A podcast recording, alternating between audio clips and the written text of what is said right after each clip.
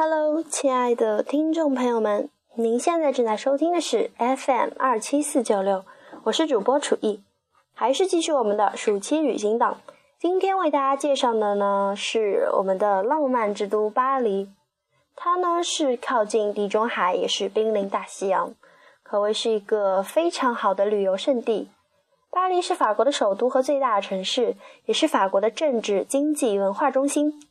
同时呢，又是四大世界级城市之一，仅次于纽约、伦敦。它和日本东京并列。巴黎在自中世纪以来的发展中，一面保留过去的印记，甚至是历史最悠久的某些街道的布局，一面形成了统一的风格，并且实现了现代化的基础设施建设。巴黎作为法国心脏，集聚了许多跨国企业的总部驻地。主要的商务区为拉德劳斯，是法国最大的工业城市、航空港、河港和陆上交通枢纽。但巴黎的移民问题相当严重，北非移民大多居住在郊区由政府提供的廉价住房里，各种治安事件时有发生。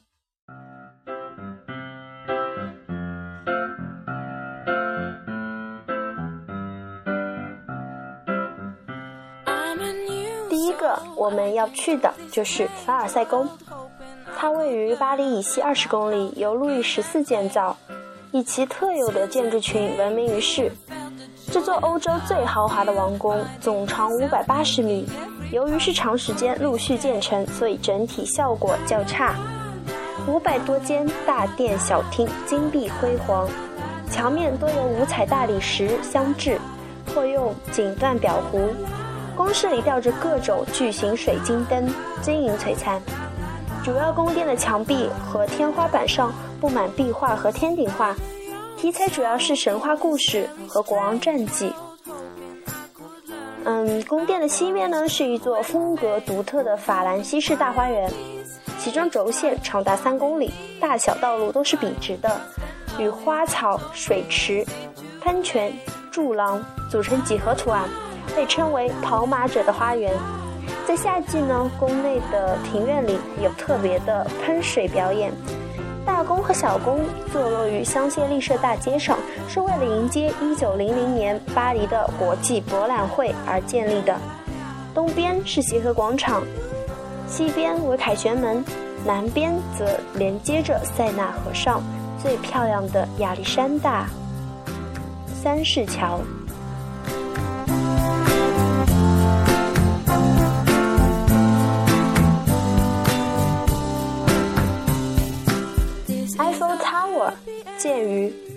1889年，由建筑师埃菲尔所设计。建造它的初衷呢，是为了纪念法国大革命一百周年和迎接在巴黎举办的国际博览会。建成后啊，颇受争议，联名抗议的各界人士达到三百人之多，其中有著名的作家左拉和小仲马。岂料铁塔建成后，竟产生了世界性的轰动效应。一举成为巴黎乃至整个法国的最具代表性和象征性的建筑。在一九三一年纽约的帝国大厦落成之前，埃菲尔塔 r 保持了四十五年世界最高建筑的地位。全塔高三百二十米，塔楼分三层，一二楼有餐厅、咖啡座等，三楼是眺望台。在天晴的日子，可从此远眺七十公里以外的巴黎近郊地区哦。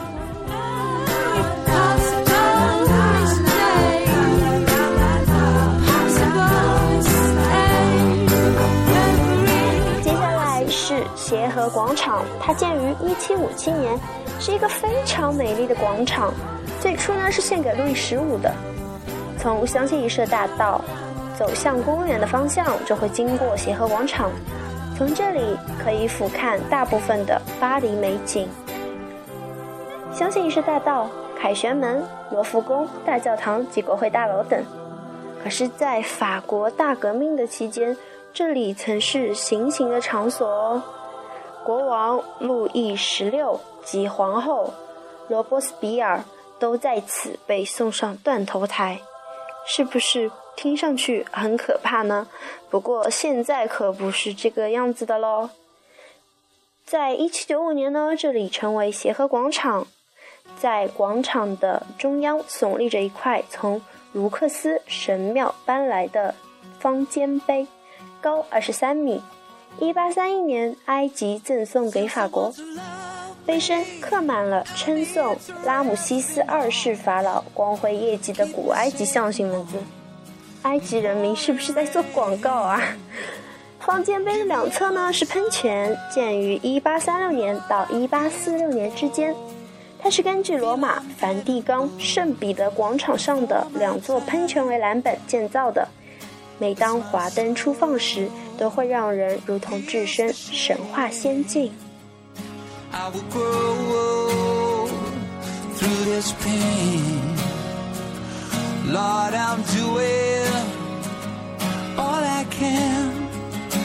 大家都知巴黎圣母院，对不对？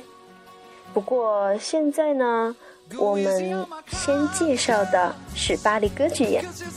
它是欧洲最大歌剧院，可容纳两千多位观众，每年都会上演许多经典名著。歌剧院集合拿破仑三世之前所有的建筑式样，为折中后典型的第二帝国式建筑物。歌剧院还包括芭蕾舞学校和一座图书馆，现在是国家舞蹈表演的场地及音乐学院。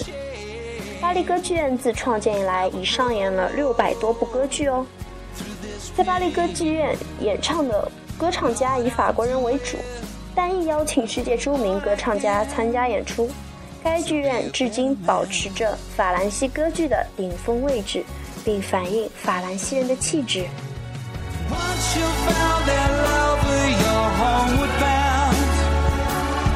黎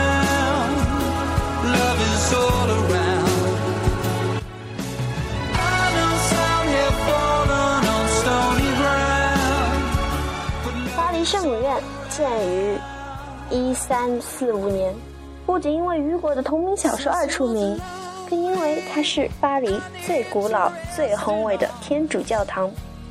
这座哥特式的巨石建筑物历经两百年，在欧洲建筑史上具有划时代的意义。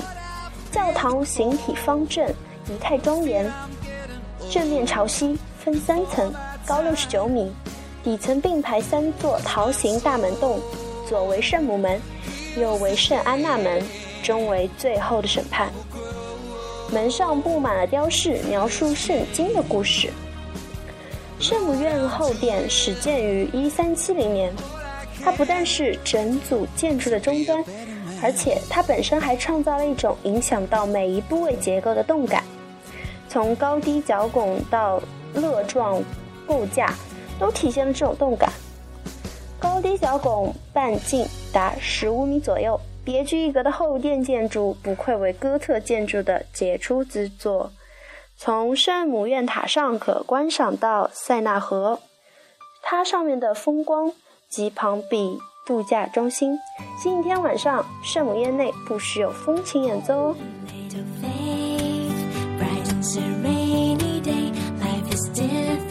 You can't go away. Don't hide yourselves in a corner. You have my place to stay. Sorrow is gonna say goodbye. Opens up, you see the happy sunshine. Keep going on with your dream, chasing tomorrow's sunrise. The spirit can never. 现在是吃货们的时间啦！法国呢，可能是唯一能和中国齐名的美食之国。法国菜以选材精细、制作考究闻名。松露、蜗牛、鹅肝酱是法国名菜，配以香醇的葡萄酒，确实是令人陶醉的美味。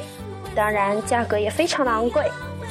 巴黎的米其林三星餐厅世界闻名。富豪名流在那里一掷千金，要遵守餐厅定下的种种规矩。但普通巴黎人更留恋无拘无束的露天咖啡馆，街角实惠又地道的小餐馆，更热爱一天也离不开的牛角面包、黑咖啡。也许这些更能代表巴黎的美食性格。住宿嘛，巴黎有超过一千四百家旅店。从最豪华的大饭店到便宜的家庭旅馆，应有尽有。一般来说，高级酒店集中在塞纳河右岸，左岸则有很多情调优雅的小旅馆。便宜的青年旅馆、家庭旅馆总是隐藏在火车站等大型交通枢纽附近几百米之内的小巷子里。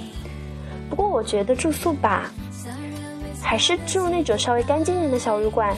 青年旅馆和家庭旅馆住的总归不太惬意呀，对不对啊？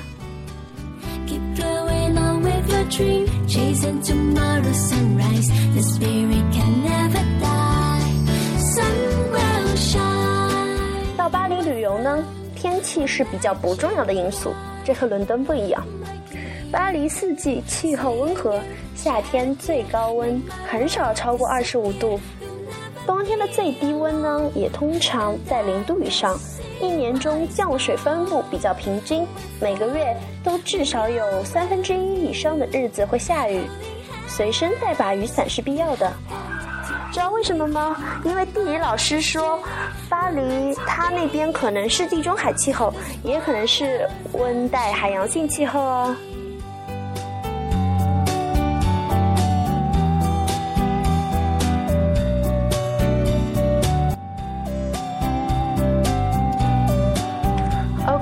本期节目就到这里，我们下期再见，拜拜。